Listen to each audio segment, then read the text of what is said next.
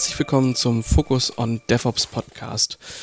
Heute mit ähm, einer Ankündigung zumindest, denn das wird die letzte reguläre Episode dieses Jahres sein und wir sind dann nach der Winterpause äh, am 15. Februar wieder mit einer neuen Folge da. Und wir haben uns gedacht, wir haben so viel gerade gemacht oder so viel dieses Jahr gemacht, waren gerade nochmal auf der CubeCon, da habt ihr sehr viele Episoden zu äh, technischen Themen und Startups und den Sachen, die da so passiert sind, gehört und wollen uns zum Ausklang des Jahres einem Thema widmen, was irgendwie gar nichts mit Technik zu tun hat und irgendwie dann doch wieder bei manchen. Ähm, das Thema und die ähm, Episode heißt ja schon, wie ihr das gesehen habt, irgendetwas mit Holz und ist eine Anlehnung an ähm, etwas, äh, was ich schon oft in der IT erlebt habe und immer wieder, egal in welchem Unternehmen ich bin, äh, gibt es immer wieder Menschen, die sagen, boah, wenn es mit der IT mal nicht mehr läuft, dann werde ich Gärtner.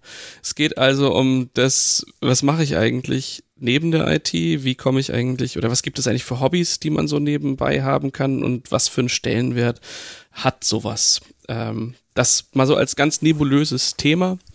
Ähm, heute auch wieder nicht alleine. Unter anderem mit dabei die Sarah Maria Liebmann. Hallo. Hallo Enrico. Danke für die Einladung. Danke dir fürs Kommen. Sarah, erzähl mal, was machst du eigentlich so in deinem ähm, im professionellen Leben? Im professionellen Leben bin ich bei der SVA, wie auch du, und ich bin als Agile Coach eingestellt stellt in einem Architektenteam im Agile IT und Software Development. Und ich würde mal sagen, vom agilen Transformationsmanager über den Projektleiter bis hin zu vielen anderen Rollen kann ich in verschiedenen Projekten tätig sein und bin es auch und habe dadurch natürlich ein sehr ja, komplexes Arbeitsumfeld, das sich vielseitig und schnell ändert. Wie oft hast du in deinem Leben den Satz schon mal gehört, dass ähm, Menschen irgendwie was ganz anderes machen wollen außer IT? Ganz oft. In der Regel, wenn es richtig stressig wird und wenn alle wirklich gerade am Limit laufen, dann ist das meistens auch bei mir so der erste Punkt, wo ich sage, also wenn ich es mir heute nochmal aussuchen könnte, dann äh, würde ich Wände anmalen äh, Schreinerin werden oder irgendwas, wo ich ganz schnell in ganz kurzen Zeiten einen schnellen Effekt verursachen kann, den ich selber sehen kann. Mhm. Da steckt schon eine Sache mit drin, die wir, glaube ich, äh, gleich nochmal im Detail aufgreifen äh, müssen. Ähm, auch mit dabei der Jan Nordus. Hallo Jan. Hallo Enrico. Vielen Dank Jan. auch von mir für die Einladung. Sehr gerne. Jan, was tust du so?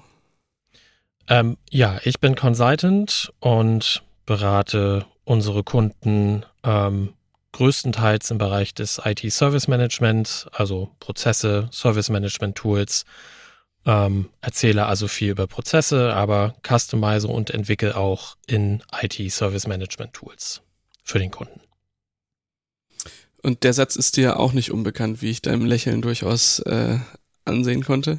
Ja, das eigentlich kann ich alles, was gerade eben gesagt wurde, auch genauso bestätigen. Immer wenn der Stresspegel hoch ist, Leute unzufrieden sind, wollen sie plötzlich alle in die Natur und ihre Ruhe haben. Ähm, und das kann ich durchaus nachvollziehen. ja, mir geht's auch tatsächlich sehr häufig so. Und Sarah, du hast eben schon etwas gesagt. Mal was machen, was man sieht.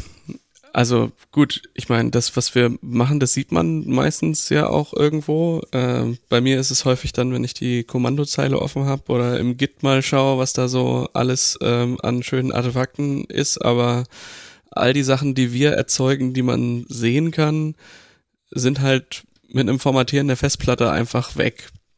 Und ähm, ja, Sarah, was was würdest du dir da wünschen, dass man, dass man Dinge mehr sieht? Oder kompensierst du das irgendwie, dass du was anderes äh, in deinem Leben erschaffst, was nicht so virtuell ist? Mhm. Ja, definitiv. Also es gibt ja Menschen, die äh, auch privat in unserem Umfeld sehr, sehr stark in der virtuellen Welt oder auch in der IT-Welt unterwegs sind. Ähm, bei mir ist das ganz anders. Ich bin grundsätzlich ein Mensch, der gerne was mit seinen Händen macht oder auch mit vielen Menschen und zwar, wenn kein Medium dabei ist, also ohne Handy und ohne Rechner. Und zwar arbeite ich ganz, ganz gerne mit Kindern. Ich koche ganz gerne und ähm, grundsätzlich bin ich auch handwerklich relativ begabt, weswegen ich auch wirklich dann äh, passt zur Folge mit Holz arbeite. Sehr, sehr gerne sogar mit Holz. Oder eben auch äh, das Zimmer von meiner Tochter neu anmaler, weil die alle drei Monate ein neues Zimmer haben will.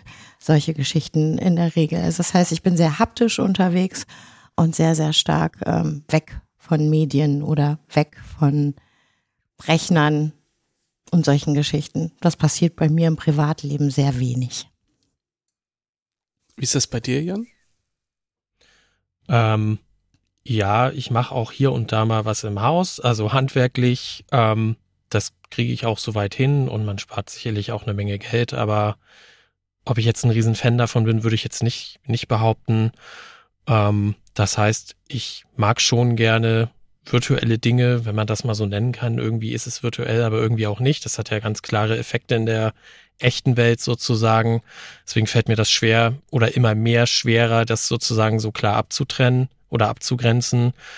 Ähm, aber jetzt für meinen ganz persönlichen Ausgleich, äh, ich mache halt Musik, ich habe halt ein Heimstudio, ähm, investiere extrem viel Zeit, Geld, Liebe, was auch immer in dieses Hobby. Ähm, also ich möchte mich auf jeden Fall kreativ ausdrücken ähm, und verliere mich auch wirklich gerne irgendwie in Ideen und Gedanken. Und das Schöne, ich sag's jetzt mal im Internet ist, ist natürlich, dass man viele Ideen und Gedanken anderer Menschen sehen kann, die aufgreifen kann und hm. seinen eigenen Horizont damit erweitert. Das finde ich eigentlich ziemlich cool.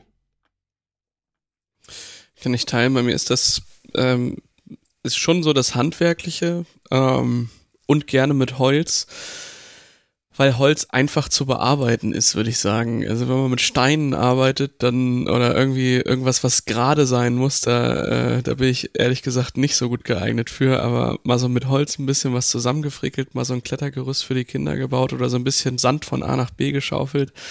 Das ist ähm, ist was, was ich auch sehr, äh, sehr schätze. Zum einen, weil, weil man, weil man was sieht. Zum anderen, weil ich die körperliche Belastung dabei auch gar nicht so ähm, so unschön finde. Also mal was gemacht haben und am Ende des Tages einfach da zu sitzen und denken, boah, bin ich jetzt fertig, aber auch dann rüber gucken zu können, sagen können, ja, äh, das steht da auch und deswegen bin ich so fertig. Und das ist äh, dann schon ein Kontrast zu, ähm, keine Ahnung, mal so einen zehn Stunden Tag beim Kunden gehabt und sich tausend Sachen ausgedacht und dann vom Kopf her total äh, durch zu sein. Da ist dann nur noch White Noise quasi übrig, aber der Körper, der, der fühlt sich halt nicht so an, als hätte ich heute irgendwas äh, für den getan. Also das kann ich da auch sehr äh, oder mag ich daran auch sehr gerne, äh, mal was zu bauen oder auch ein längeres Projekt zu verfolgen, Fehler dabei zu machen, die halt auch instant zu sehen und dann auch wieder korrigieren zu können oder von neuem anzufangen. Ja.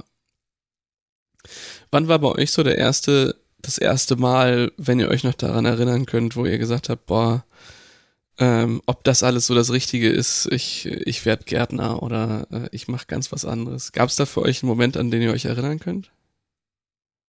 Ja, definitiv. Ich glaube, das erste Mal ist immer das, woran man sich, oder ich zumindest mich am prägnantesten erinnere.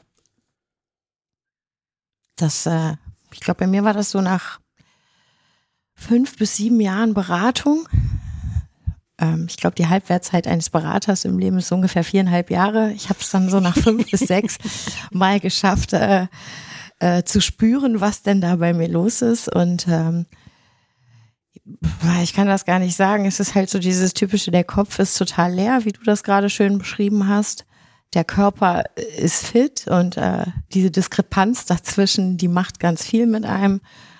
Und ich saß damals, glaube ich, in einem Kundenmeeting mit fünf 15 Leuten und es ging auch wieder hoch und heiß her und in dem Moment habe ich eigentlich nur noch gedacht, so ich will jetzt einfach nur noch hier weg und wenn ich jetzt nicht in den nächsten drei Sekunden mir ausdenke, aufzustehen und tot umzufallen oder auf die Toilette gehe und einfach nicht mehr wiederkomme, dann äh, kippe ich hier gleich vom Stuhl. Ja, und das war so, es war wirklich so ein prägnanter Moment, wo ich wirklich in diesem Moment gedacht habe, jetzt ist Schluss und jetzt muss ich hier raus. Das war ja, war einfach ein ganz normaler Konflikt und alle haben sich irgendwie heiß diskutiert und das war dann, glaube ich, für mich einfach, ja, da war dann weißes Rieseln in meinem Kopf und der Fluchtinstinkt ganz groß.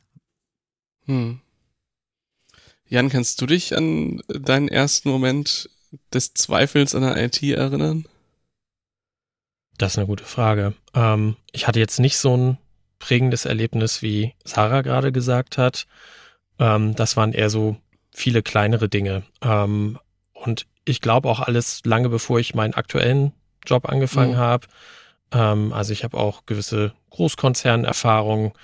Und ich glaube, bei mir kommt so ein Punkt dann eher, wenn ich irgendwas von jemandem brauche, der halt eine andere Rolle hat als ich und dann eben verantwortlich für ein bestimmtes Ergebnis ist und diese Person einfach kein Interesse hat, mir dabei zu helfen, ähm, das finde ich dann immer extrem belastend, wenn man dann wirklich äh, einfach, einfach auf Granit sozusagen beißt.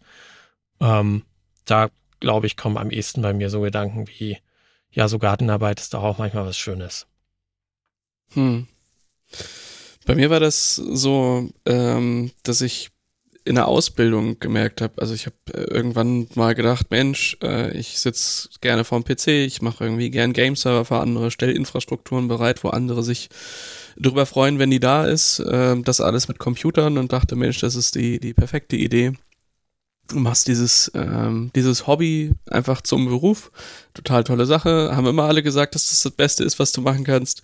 Ähm, und irgendwann habe ich dann so nach dem, ich glaube, das muss so im zweiten, ersten, zweiten, Ende des ersten Lehrjahres oder so gewesen sein, dass ich nach Hause gekommen bin und vorm Rechner saß und dachte, ah, scheiße, ich habe eigentlich überhaupt keinen Bock hier mehr zu sitzen. So, also das, das ist nach acht Stunden Arbeit, man dann vor der Maschine sitzt, die einem eigentlich ja jahrelang Spaß bereitet hat. Und dann sitzt man da und denkt sich so, ja, okay, was mache ich jetzt?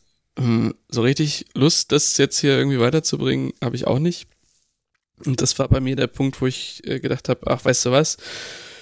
Du brauchst ein neues Hobby. Du brauchst überhaupt erstmal wieder ein Hobby, damit irgendwas anderes da ist, außer immer nur äh, Computer. Und da ähm, habe ich dann die fluxe Idee gehabt, ach komm, du kaufst ja einfach eine Gitarre. Das ist bestimmt für irgendwas gut, fängst an Musik zu machen. Äh, wirklich können tue ich das bis heute nicht. Trotzdem hängen die da. Äh, und äh, was ich dann immer für mich als, als Maxime genommen habe, ist das, was ich an Können nicht habe, das mache ich einfach durch Effekte wieder wett. Ähm, hat für einigen Spaß gereicht, aber war dann, war dann so die, äh, gar nicht die Flucht aus, aus dem Thema selbst raus, sondern eher ein, was kann ich eigentlich noch an weiteren Einflüssen haben, um mal einfach mal was, einen anderen Teil meines Gehirns anzustrengen, mal was, was Alternatives einfach ähm, dazu zu machen. Da haben wir alle drei was gemeinsam mit der Musik, finde ich. Ist das so? Ja, finde ich schon. Der eine macht Musik, der andere singt gerne, das bin ich dann gerne. Also ich mache auch ein bisschen Musik, aber mhm. nicht jetzt eher live mit der Gitarre am Lagerfeuer mit ein paar Freunden und äh, du hast dir die Gitarre gekauft, um es mhm. zu lernen und dann auch äh, musikalisch zu agieren. Ja, ich, ne, meine Gitarre hängt auch noch da und ich kann, glaube ich, zwei Akkorde. das reicht doch auch.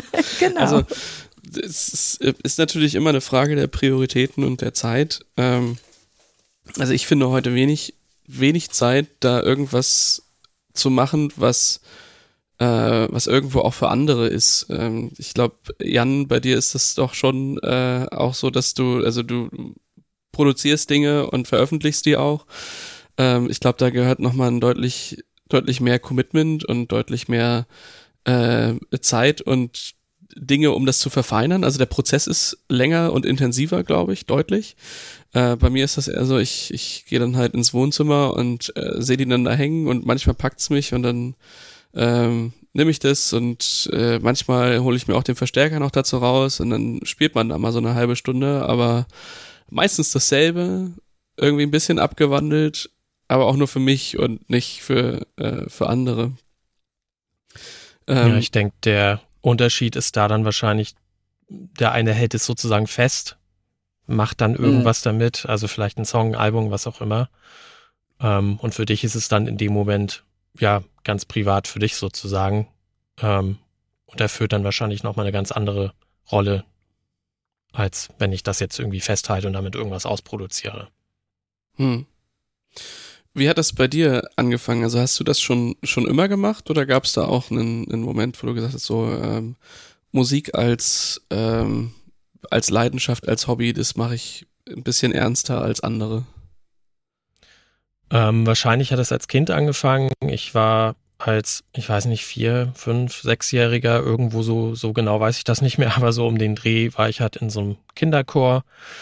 Ähm, und äh, ich habe einfach immer gerne gesungen. Das war so das Erste, was ich gemacht habe. Dann war ich mal in der Schulband zum Abschluss. Das war das Zweite, was ich gemacht habe. Ähm, aber ich wollte immer irgendwas mit elektronischer Musik machen. Ähm, das war mir immer total wichtig und das fand ich total faszinierend. Ähm, bloß ich wusste überhaupt nicht wie. Hatte überhaupt gar keine Ahnung, wie man sowas macht. Ähm, und dann habe ich, ich glaube, das war so 2000, 2001, so ein Portal gefunden. Natürlich noch Web 1.0, recht primitiv, wo sozusagen Musiker Musiker gesucht haben. Und da habe ich eine Anzeige von jemandem aus Hamburg gefunden, der halt einen Sänger gesucht hat. Hab den mal angerufen und dann haben wir uns getroffen und ich glaube, der war so sieben, acht Jahre älter als ich. Und der hatte tatsächlich äh, so eine Zwei-Zimmer-Wohnung in Hamburg, wie man sich das vorstellt, äh, voller Synthesizer. Ähm, und da habe ich gedacht, oh, wow, ja, das ist, hier bin ich genau richtig. ähm, und von dem habe ich natürlich ganz, ganz viel gelernt. Ähm, und wir haben uns prima ergänzt, weil äh, auch damals hat man natürlich schon IT im Studio gehabt. Also ich glaube, das fing so Mitte der 80er Jahre an, dass langsam immer mehr Computer in professionelle äh, Studios ihren Weg gefunden haben. Damals wahrscheinlich irgendwie so ein Atari ST, die Ingenieure dieses Geräts waren schlau genug, haben eine MIDI-Schnittstelle in diesem Gerät verbaut und damit war die Tür natürlich ins Studio offen. Ähm, er hatte natürlich schon ein bisschen was Besseres ähm, zu dem Zeitpunkt, aber das hat irgendwie alles nicht so funktioniert. Das heißt, meine IT-Kenntnisse, äh, die waren sicherlich bescheiden zu dem Zeitpunkt. Ich war noch gar nicht berufstätig so richtig. Ähm, ja, dann habe ich quasi seine Computer fit gemacht und dann konnten wir da halt Musik machen. Und ähm, ich hatte dann das Glück, dass so um die Jahrtausendwende sozusagen immer mehr Software erschien, die wirklich ein komplettes Studio virtualisiert auf den Computer gebracht haben. Die Computer waren immer leistungsfähiger, so dass das endlich technisch möglich war.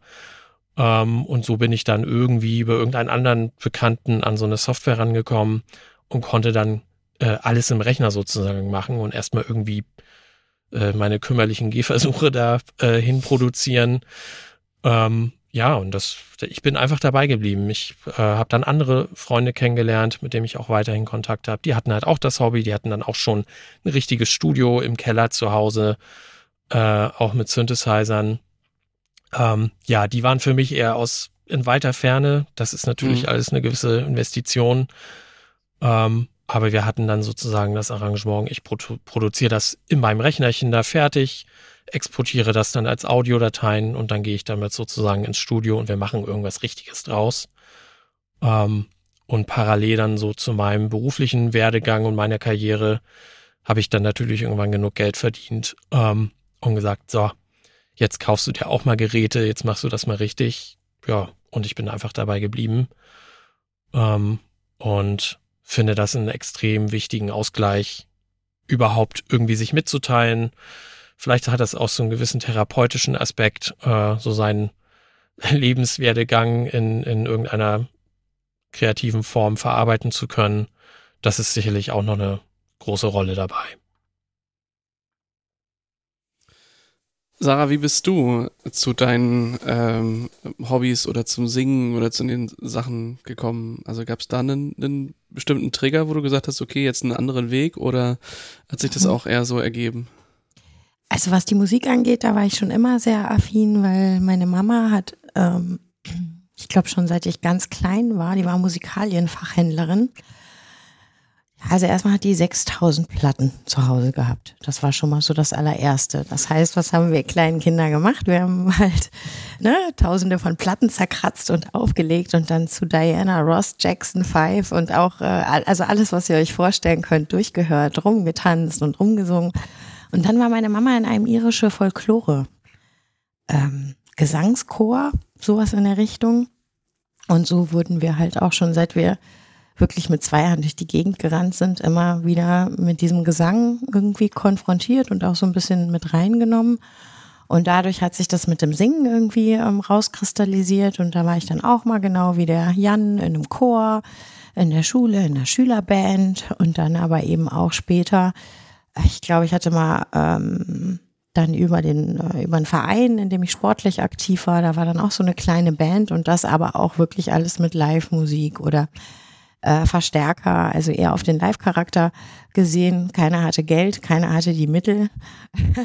also haben wir im Grunde genommen dann ähm, musiziert. Und so hat sich die Musik so äh, ergeben.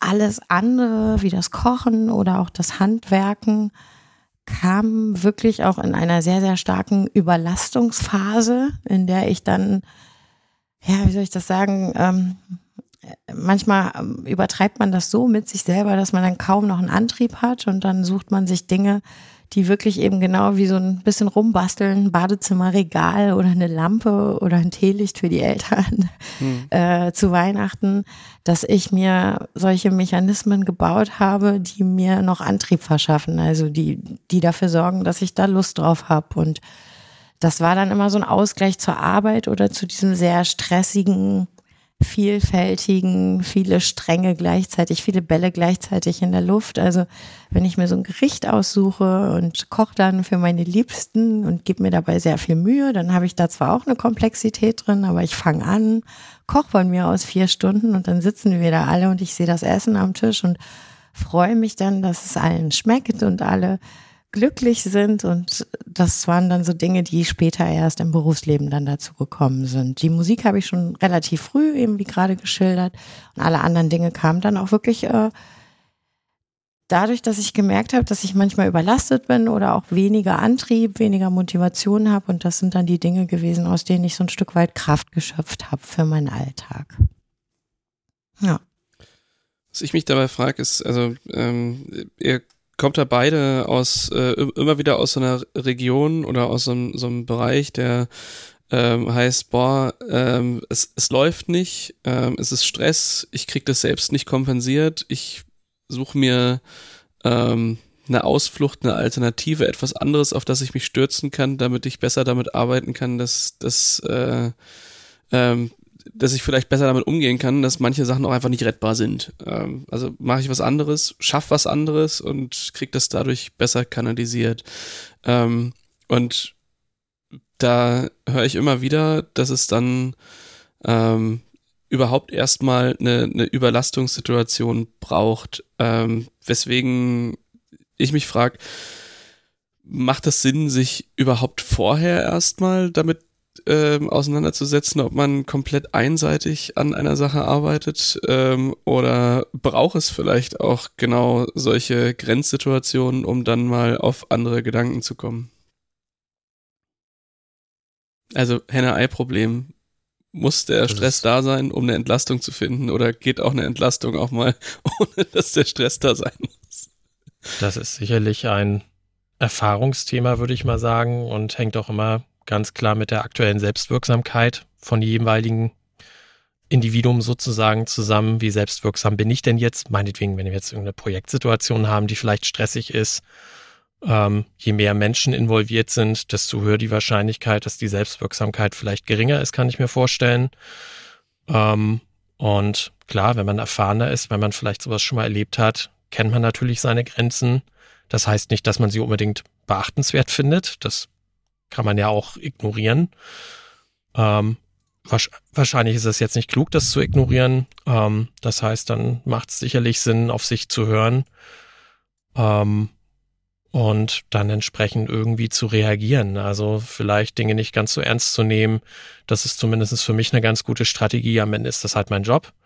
Der ist sicherlich auch wichtig, aber mein persönliches Seelenheil hängt jetzt nicht davon ab, ob mein Vorschlag, meine Idee, mein Weg gewählt wird oder ob sich irgendjemand jetzt entscheidet, nö, finde ich aber doof, machen wir jetzt anders. Ja, okay, dann machen wir es halt anders. So am Ende bin ich halt in meiner Rolle Berater. Ich mache irgendeinen Vorschlag.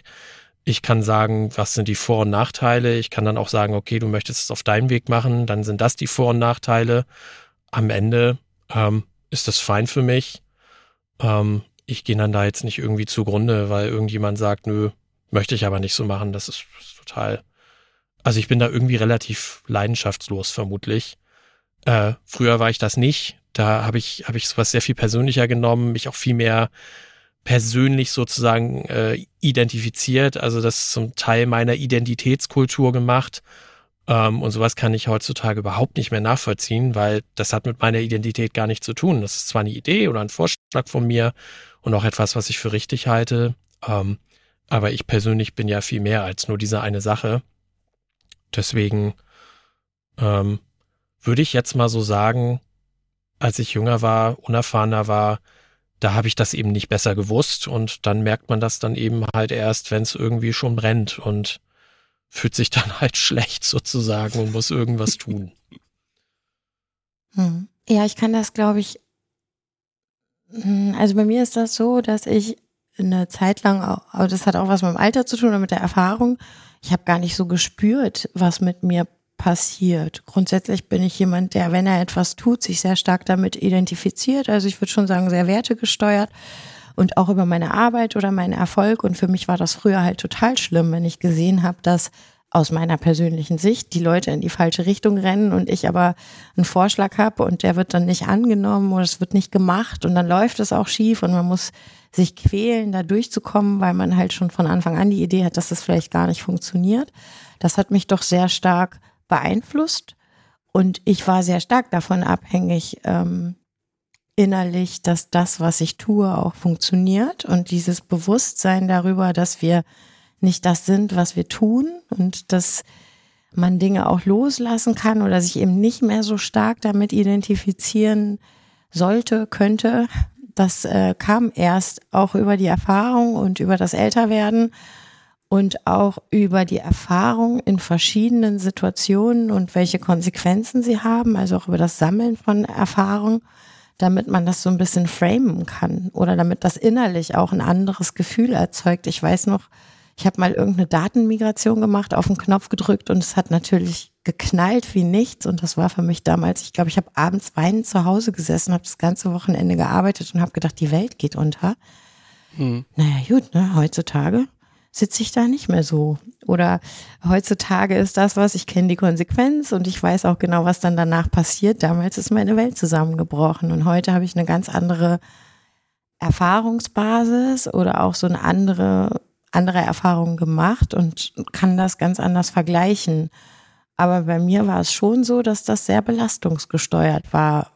Dieses, also ich habe das nicht gemerkt, dass ich überlastet war und praktisch beim totalen Zusammenbruch, und das meine ich jetzt gar nicht so hart, also ne, ich hatte mhm. jetzt nie einen Nervenzusammenbruch oder so, wo man wirklich antriebslos in der Ecke sitzt und denkt, nee, also jetzt fange ich hier wirklich an zu gärtnern oder ich werde, äh, weiß ich nicht, äh, Installateur oder sowas. Also, ne? ja, also da immer erst in diesem Zustand habe ich gelernt, mich selber zu spüren oder mit mir selber auch in Dialog zu treten. So würde, würden das vielleicht heute viele ausdrücken. Das habe ich nur über diese Grenzerfahrungen gelernt. Und je älter ich werde, desto mehr spüre ich schon, bevor so eine Grenzsituation kommt, so jetzt, jetzt kommt es in einen Grenzbereich. Diesen Grenzbereich hätte ich vor fünf Jahren noch nicht gespürt, dass der ankommt, sondern erst, wenn ich richtig drin gewesen wäre, dann hätte ich es, äh, ja, teilweise gespürt. So würde ich das auch sagen. Ja. Ich glaube, dann können wir uns darauf einigen, man muss irgendwie gewisse Erfahrungen gemacht haben, sonst also man lernt halt aus Fehlern oder Misserfolgen genauso wie aus Erfolgen ähm, und weiß dann vermutlich auch, wie man sich Dinge gerne so wünscht, also wie, wie, wie es eigentlich optimal laufen soll. Ähm, und das ist ja im Privatleben nichts anderes. Also wenn man da jetzt von Freundschaften spricht, die man so in seinem Leben ansammelt, äh, merkt man ja auch irgendwann, oh, diese Freundschaft hier tut mir nicht so gut, die beendige ich vielleicht mal lieber. Ähm, und ich glaube, das sind auch alles so wichtige Erfahrung, um auch eine gewisse Resilienz dann aufzubauen, um dann irgendwie auch, ja, vielleicht einen guten inneren Kontakt und Dialog zu sich herzustellen. Ähm, und ich glaube, das kann einem auch keiner erklären. Also hätte mir das jetzt irgendwie einer mit 20 erklärt, hätte ich das intellektuell sicherlich irgendwie verstanden, aber mir hätte so dieser emotionale Part total gefehlt. Was meinst du denn damit? Wie, wie sollen sich das anfühlen? Also wie soll man ja. jetzt jemanden erklären, wie sich irgendwas anfühlt, der oder die das noch nie geführt hat? Das, ich glaube, das ist total abstrakt ähm, und nicht trivial. Von daher, ja, muss man wohl mal im Sumpf drinne gewesen sein, um zu wissen, wie man sich wieder rauszieht. so ein bisschen dieses Transportieren von die Herdplatte ist heiß, aber irgendwie macht es doch Sinn, die mal angefasst zu haben, um da äh, eine Verknüpfung zu anzulegen. Kennt ihr das, ja. wenn, wenn die Leute, wenn ihr gerade so total in so einer Phase drin seid und ihr seid gerade total auf dem Baum und dann sagt einer zu euch, verstehe gar nicht, was du hast, bleib doch mal ruhig. Ja, kennt ihr dieses Gefühl, was man dann hat, wenn man gerade genau in dieser Phase ist und mit solchen Äußerungen wie, ach, so schlimm ist das doch alles gar nicht, Sarah, ich weiß gar nicht, warum du jetzt da, ne, verstehe ich gar nicht, was du hast. Das hat mich dann damals, also hilfreich war es für mich nicht, weil ich habe genau, wie Jan das gerade beschrieben hat, die Leute nicht verstanden. Ich habe gedacht, na, wie kannst du das denn jetzt einfach so hinnehmen, ne? Also, wenn man mhm. dann in diesem Zustand ist, dann, wie gesagt, das kann einem keiner erklären. Also deswegen spare ich mir heute bei Leuten dann auch, wenn ich merke, sie sind gerade in so einer Phase auch mal eher dieses, verstehe gar nicht, was mit dir gerade los ist. Also regst dich hier völlig umsonst auf, sondern ich versuche dann eher, ja, auch mal, äh, dass äh, der Mensch sich da austoben kann und es einfach sagen kann oder rauslassen kann. Weil ich glaube, das ist halt mhm. auch eine ganz wichtige Sache, dass man es rauslassen kann und nicht unterdrücken muss.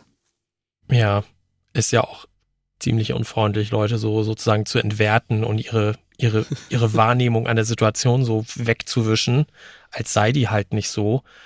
Ähm, klar, für, für jemanden erfahreneren mag das ja so sein. Und selbst wenn, wenn wir jetzt, ich sag mal, mit unserem Erfahrungshorizont merken, oh, die Situation ist wirklich schlecht, also komischerweise werde ich immer ruhiger bei sowas. Früher habe ich mich aber furchtbar aufgeregt und fand das ganz furchtbar. Und heute bin ich dann oftmals der, der am ruhigsten ist im Raum. Ähm, weil ich mir denke, ja, durchdrehen kann ich ja immer noch, wenn jetzt, was auch immer jetzt der richtige Schritt ist, nicht funktioniert. Dann kann ich ja immer noch schreiend im Kreis rennen, mich auf den Boden werfen zur Not.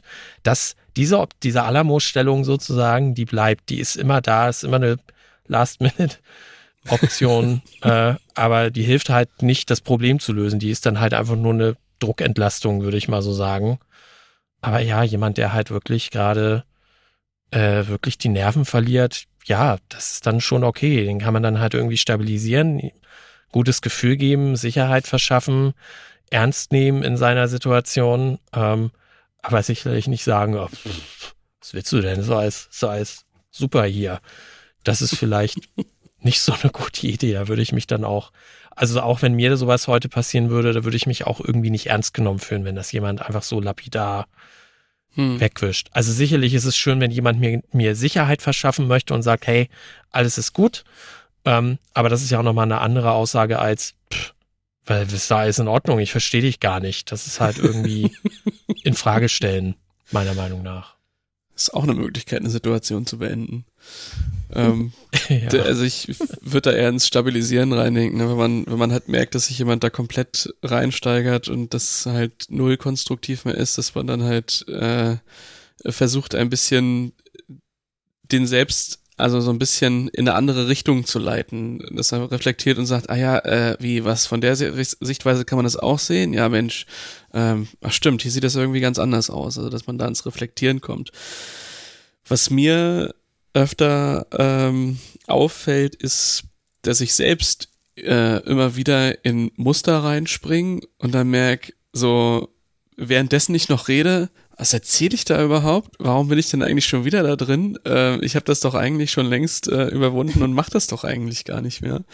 Ähm, und komme dann selbst immer wieder so, so dass ich denke, ja nee, äh, warte mal, stopp mal kurz, was äh, setz noch mal neu an, komm noch mal wieder rein und versuch's noch mal neu. Also ich glaube, das ist halt auch ähm, für sich selbst so ein paar Muster sich einfach klar zu machen, dass man da auch mal reingerät und dass man da auch nicht immer vorgefeit ist, dass selbst wenn man das schon 20 Mal durchlebt hat, mit drei Jahren Abstand nicht doch nochmal in dieselbe Situation reinzurutschen.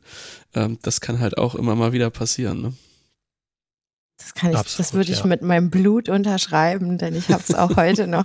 Ich bin halt grundsätzlich ein energiegeladener Mensch und äh, wir haben ja alle so Muster und es gibt auch bestimmte Sätze, die uns dann so antriggern im Business-Umfeld. Also ne. Und äh, ich merke das dann auch. Es ist, äh, wie sagt mein Mann, sagt das immer ganz schön. Du siehst die Wand und rennst trotzdem dagegen. Ja, also du merkst, du bist am Rollen wie so ein rollender Stein oder wie jemand, der gerade mit vollem Gas auf die Wand zufährt. Und äh, heute schaffe ich es in manchen Situationen dann zu merken, genau wie du das gerade geschildert hast, was, äh, hallo? Hallo Sarah, was ist denn da los gerade bei dir? Geh mal zurück. Aber immer geht das auch nicht. Das heißt, nur weil wir hier gerade so weise auf uns selber hören und wissen, wie es funktioniert, ist, äh, es ist dann doch nicht so, dass das immer funktioniert und auch nicht wenn man selber involviert ist, finde ich, ist es auch immer noch schwerer. Also wenn man in einer anderen, ist, wie sagt man das, anderen Ratschläge geben, ist einfacher, als das selber für sich auch anzuwenden. Und etwas zu wissen bedeutet nicht, dass ich das dann, ja, in diesem Moment sollte man nie das sagen. Trotzdem habe nee. ich es bestimmt in 15 Momenten danach nochmal gesagt oder in Situationen gesagt und mir war vorher schon völlig klar, dass das nicht richtig ist. Aber in dem Moment, wo es mir trotzdem passiert ist, habe ich auch gemerkt, da gibt es immer so einen Unterschied zwischen Bewusstsein und dass das dann auch so in einen übergeht. Und das habe ich auch heute noch stark, dass ich da immer wieder merke, ah, okay, ah, war jetzt nicht so schlau, aber hast du trotzdem gemacht. Ich finde da als schönes Bild, dass es halt auch Ärzte gibt, die rauchen. So, also man kann auch mal irgendwie eine Meinung vertreten oder was wissen und es trotzdem falsch machen. Ja, also man kann wissen, dass es irgendwie doof ist, 200 mit dem Auto zu fahren und sich der Konsequenzen bewusst sein, dass wenn man damit irgendwie einen Überschlag macht, dass das halt äh, echt übel ausgehen kann und trotzdem äh, kann man auf die Autobahn gucken und sieht da Leute, die irgendwie schnell fahren und man ist da selbst auch nicht immer, also ich fahre auch gerne mal schnell Auto, ja. Das ist dann halt, ähm, kann trotzdem beides koexistieren. Sonst würden wir irgendwie irgendwann gar keine Fehler mehr machen das wäre ja auch, also dann hört man ja auch auf zu lernen. Das, äh, also ist das auch keine Option. Was ich mich gefragt habe, ist, ihr habt euch beide in eine, eine oder nee, nicht nur ihr beide, geht ja für mich auch. Äh, wir sind alle irgendwie in der Form aus einem ähm, aus einem klassischen IT-Job, wo immer der Chef sagt, das muss jetzt gemacht werden, hin zu so einem Beratungsding ähm, gekommen. Und ähm, da frage ich mich halt, ist das ist das vielleicht auch der ähm, der jetzt was anderes machen Schritt für euch gewesen, der dann ähm, euch die Möglichkeit auch gegeben hat, dass wenn Situationen kommen, wo, weiß nicht, ein, ein, Kunde oder eine Anforderung da ist, mit der ihr nicht konform geht, dass ihr da dann halt auch einfach nicht beraten müsst, weil, äh, weiß nicht, wenn der Kunde was will, was ich nicht will, ja, dann gehe ich halt zu einem Kunden, der will, was ich will. Ist das, das so ein bisschen der Grund, warum ihr in der Beratung seid?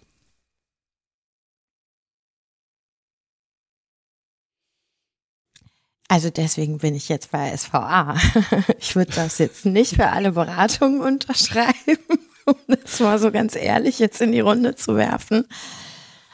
Aber die Selbstbestimmtheit, mit der wir in der SVA unterwegs sind und dass wir wirklich auch, wenn wir so einen Ansatz haben und sagen, oh nee, das wird nicht funktionieren und wenn wir uns auch dessen sicher sind, mhm. dass die beratende Funktion die Möglichkeit gibt zu sagen, kann man so machen, ist aber nicht das, was richtig wäre oder wie ich jetzt die Welt sehe. Ne? Ist ja auch nicht mein Anspruch zu denken, dass ich immer recht habe, aber ja, diese Entscheidungsfähigkeit, die wir da haben, zu sagen, dass man seine Welt selber gestalten kann, die ist schon, äh, die ist schon etwas, was ich genieße oder was ich positiv finde und was mich, ja, was mir auch Kraft gibt. Ja. Hm. Das würde ich bestätigen. Würde ich auch ganz klar so sagen. Also ähm, mir gefällt Eigenverantwortlichkeit jetzt im Beruf auf jeden Fall und dass ich einen sehr hohen kreativen Spielraum habe, ist mir auch sehr wichtig. Ähm, und ich finde, was jetzt in so einer Beratertätigkeit für mich das größte Plus ist, ähm, ich mag mich echt nicht langweilen. Also ich habe echt ein Problem, wenn ich zu lange immer das Gleiche machen muss, dann äh, sterbe ich irgendwie aus. Das ist nicht gut für mich. Ähm, und wenn man natürlich verschiedene Kunden hat oder verschiedene Projekte, auch gerne mit denselben Kunden, das ist eigentlich gar nicht so wichtig, hat man natürlich irgendwie immer Abwechslung. Man hat immer andere Themen, mit denen man sich auseinandersetzt ähm, und bleibt dadurch auch eigentlich immer recht frisch so im Kopf, weil man eben neue Antworten finden muss für andere Fragen. Das finde mhm. ich persönlich so mit am reiz reizvollsten. Das ist bei mir auch so. Also die Abwechslung ist so das eine.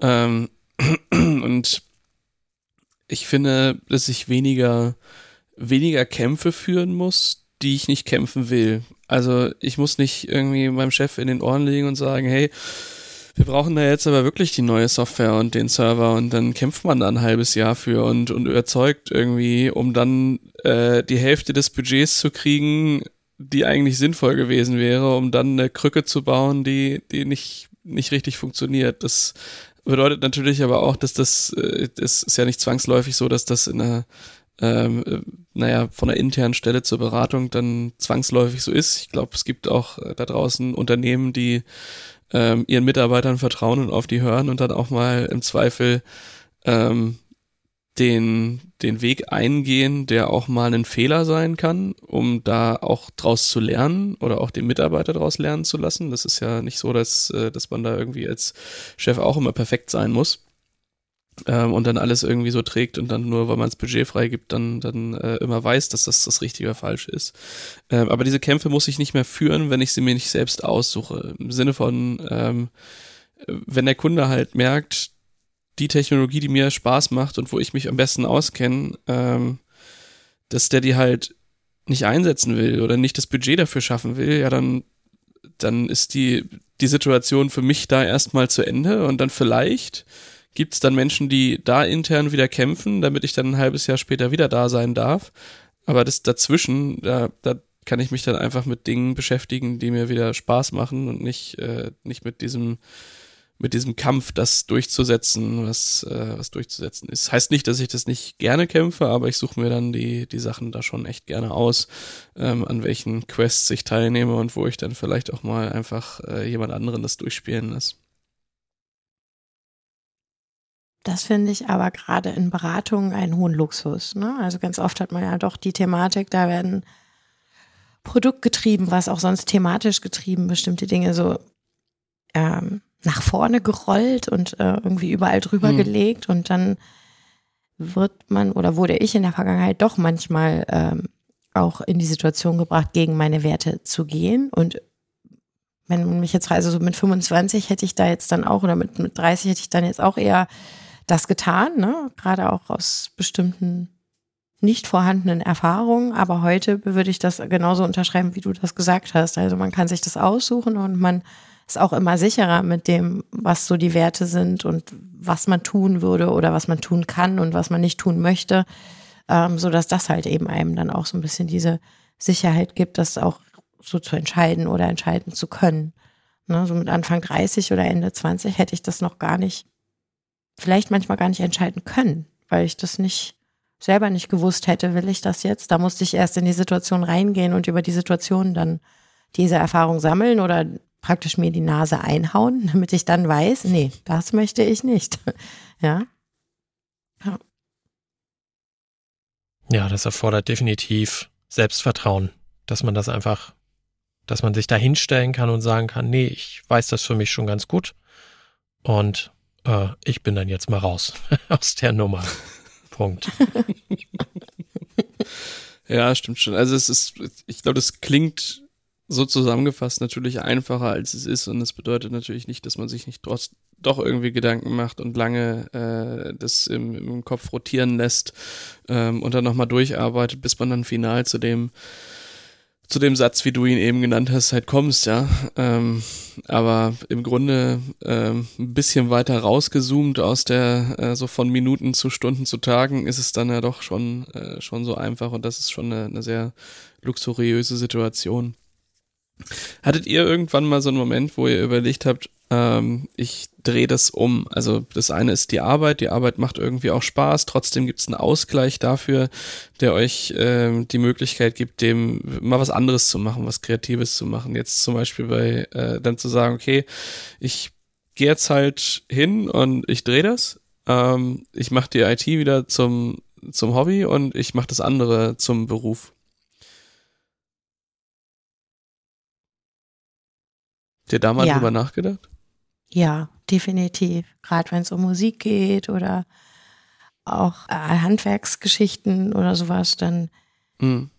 denkt man da schon mal drüber nach. Gerade jetzt in den letzten paar Jahren. Also wenn wir jetzt so über Fachkräftemangel im Handwerksbereich oder so denken und es ist mal wieder so ein richtig toller Tag gewesen. Das ist jetzt eher ironisch gemeint und äh, er hört auch einfach nicht auf und du denkst, dann sitze ich abends bei einem schönen Glas Wein doch auch manchmal da und denke mir, so, jetzt mache ich das andere nur noch äh, so als Hobby und äh, werde einfach Handwerkerin oder Musician und dann wird alles einfacher. Ja, dass, also dass solche Gedanken kommen schon. Mhm. Nach einer Nacht Schlaf und vielleicht meistens, Gott sei Dank, zum Glück äh, einem etwas angenehmeren Tag, ähm, ist es dann Gedanke. Aber darüber nachdenken schon, gerade in so Phasen, wo man ja mittlerweile dann auch selber merkt, boah, jetzt wird's mir einfach gerade zu viel und ich merke auch gerade, dass mich das ähm, vielleicht auch ein Stück weit belastet dann manchmal, mhm. äh, dann kommen solche Gedanken schon. Ja. Ja, bei mir eher ins Gegenteilige, dass ich, äh, wenn, wenn ich jetzt mal irgendwie wirklich so einen Tag hatte, wo ich denke, das nervt alles hier einfach nur, macht keinen Spaß, wie auch immer. Ähm, für mich ist es halt deswegen so reizvoll, weil es ein Hobby ist. Ähm, und ich quasi, ich sag's jetzt mal so, totale Kontrolle darüber habe, wann ich mich dem widme, wie ich das machen möchte und wann eben nicht. Mhm. Und wäre es ein Job, würde ich das verlieren, weil dann muss ich natürlich aufgrund monetärer Situation ja irgendwas tun und auch nicht unbedingt, wenn ich jetzt gerade äh, Zeit, Lust, Energie, Freude, was auch immer damit verbinde, sondern dann muss ich das halt machen und ich glaube, dann würde die Gefahr drohen, dass es diesen Stellenwert, den es heute hat, nicht mehr haben könnte, sondern dass es dann tatsächlich einen Moment geben kann, wo es nervt. Ähm, und das möchte ich auf gar keinen Fall. Also das möchte ich mir wirklich als den Teil im Leben bewahren, wo ich halt heute sagen kann, heute mache ich das oder drei Wochen mache ich es nicht, weil ich einfach überhaupt gar keine Lust dazu habe. Ähm, und das habe ich natürlich so viel Freiheit mir meinen Job jetzt äh, gewährt in meiner Position, in meiner Karriere. Am Ende äh, ist es eine Notwendigkeit, einen Job zu haben, um einen gewissen Lebensstandard haben zu können, ähm, um auch mein Hobby finanzieren zu können.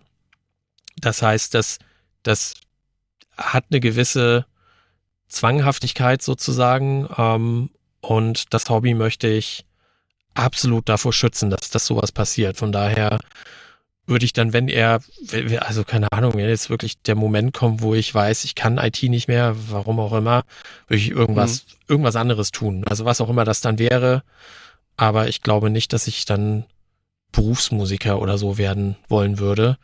Oder Produzent oder sowas. Ähm, auch wenn das bestimmt schöne Seiten hätte. Also das will ich gar nicht in Abrede stellen, aber ich hätte echt Angst, dass ich es mir damit kaputt mache.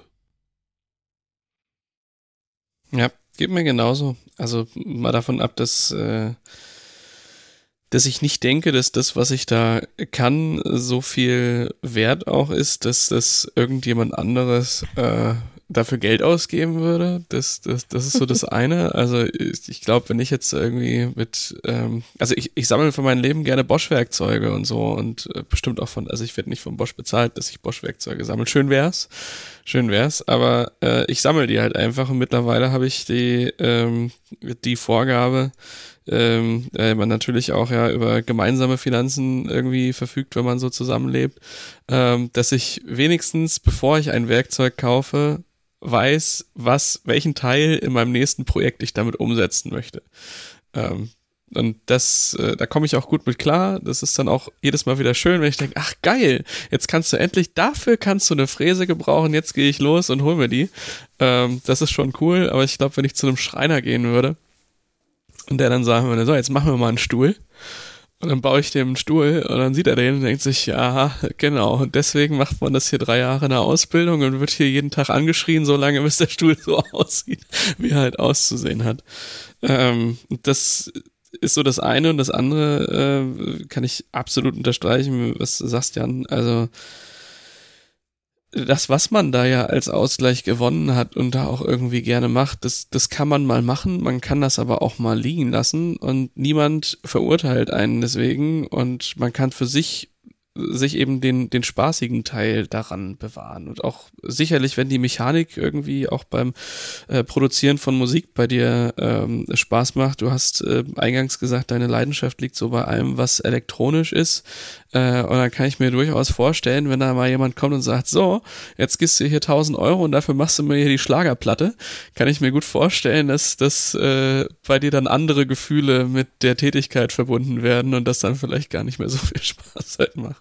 Das kann ich mir auch vorstellen. Also wenn man kreativ ist, ich unterstelle das jetzt mal, das wird wohl bei den meisten kreativen Menschen sein, die irgendein kreatives Hobby haben, macht man das ja irgendwie aus sich selbst heraus, nach seinem ganz persönlichen Geschmäckern, Befinden, Antrieben, was auch immer. Und wenn man jetzt kein Schlagerfan ist und jemand sagt, mach mir doch mal eine schöne Schlagerplatte, äh, ja, vielleicht würde man das irgendwie auch hinkriegen, keine Ahnung, man müsste sich dann sicherlich damit beschäftigen, aber ob man dann irgendwie so ein schönes, wohliges Identifikationsgefühl damit hat, also in meinem Fall wäre das jetzt definitiv nicht so, äh, muss man sich dann überlegen, ob man seine Seele dann dafür verkaufen möchte. Ja. So ist das bei mir beim Kochen. Ich habe immer gedacht, so, ach ja, da kommt auch schon mal der Gedanke, ah ja, wäre ich jetzt einfach Koch. Ich meine, blöde Arbeitszeiten, ich bin eh Nachtmensch. Ne? Wird mich nicht stören. Und äh, in meinem Freundeskreis gibt es viele, die so in der Gastronomie oder auch ein Restaurant haben oder auch Ko Köche sind. Ja, und dann äh, sind wir mal auf die schlaue Idee gegangen, dann probier's doch mal. Ja, und dann habe ich halt so den Unterschied gesehen zwischen einer Passion oder einem Hobby, was man einfach gerne macht, und eben dem, was du vorhin äh, gesagt hast, äh, Jan, dieses typische, äh, ja, jetzt sitze ich dann da mal in einer Küche und muss an einem Abend dann äh, wirklich in einem Gastronomiebetrieb Dinge tun.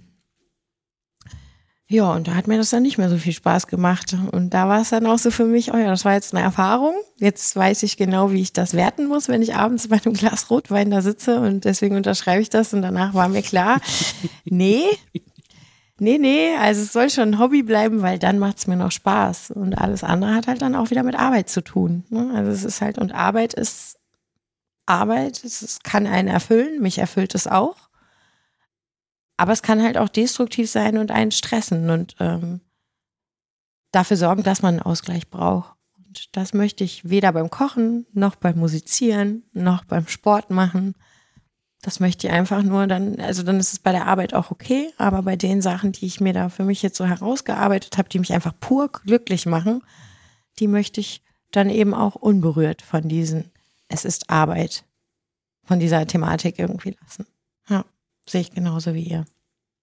Ich habe gerade so gedacht, in unserem Job hat man halt ständig irgendwelche KPIs, die irgendwas messen, irgendwelche Ergebnisse transparent machen, darstellen, verwertbar machen, wie auch immer. Und ich glaube, genau das ist der Unterschied. In meinem Hobby kann ich kann ich darauf verzichten, wenn ich das möchte. Da brauche ich kein, kein Ergebnis. Also sicherlich ist es schön, wenn man irgendwas mal zum Abschluss bringt und dann am Ende sagen kann, juhu, das ist meine Skulptur oder mein, mein, mein mhm. Lied mhm. oder was auch immer. Ähm, das ist dann sicherlich irgendwie ein Ergebnis, aber das ist jetzt nicht irgendwie streng gemessen und wird auch nicht in irgendeinem Dashboard irgendwo dargestellt. Ähm, und ich glaube, das ist so ein ganz guter Unterschied zwischen Job und Hobby. Ja, das bringt uns dann jetzt auch schon äh, zum Ende der Episode und auch für euch da draußen, die uns zuhört, ist es für mich natürlich interessant, was macht ihr, um resilient gegen Stress zu werden? Was sind eure Ausflüchte oder Ventile, um das, was bei der Arbeit passiert, auch mal da zu lassen und auf andere Gedanken zu kommen? Ob es jetzt der Oldtimer ist, ob man tatsächlich irgendwie äh, den Steinmetz in sich gefunden hat, äh, egal was, sendet uns gerne Feedback dazu an podcast.sva.de. Jan, Sarah, es war mir eine Freude, mich äh, zu dem Thema mit, äh, mit euch auszutauschen. Ich glaube auch ganz ehrlich, ähm, es ist überhaupt nicht schlimm, wenn man, wenn man das heute hört und sich dann denkt, ja, was die da erzählen. Ähm, da, ich glaube, da muss man halt auch irgendwie durchgelaufen sein. Und ich glaube, das ist auch nicht immer schlimm. Ähm, also sicherlich im Moment dann schon, mit ein bisschen Abstand wird's dann leichter. Ähm, und dann für sich eben die, die Mechanismen zu erarbeiten, um äh, ja, mit, mit den Situationen, die das Leben so für einen bereithält, umgehen zu können. Ne? Ja. Ja. Dementsprechend vielen Dank, dass ihr dabei wart. Bis dann. Ciao. Sehr gerne. Danke. Ciao. Ciao.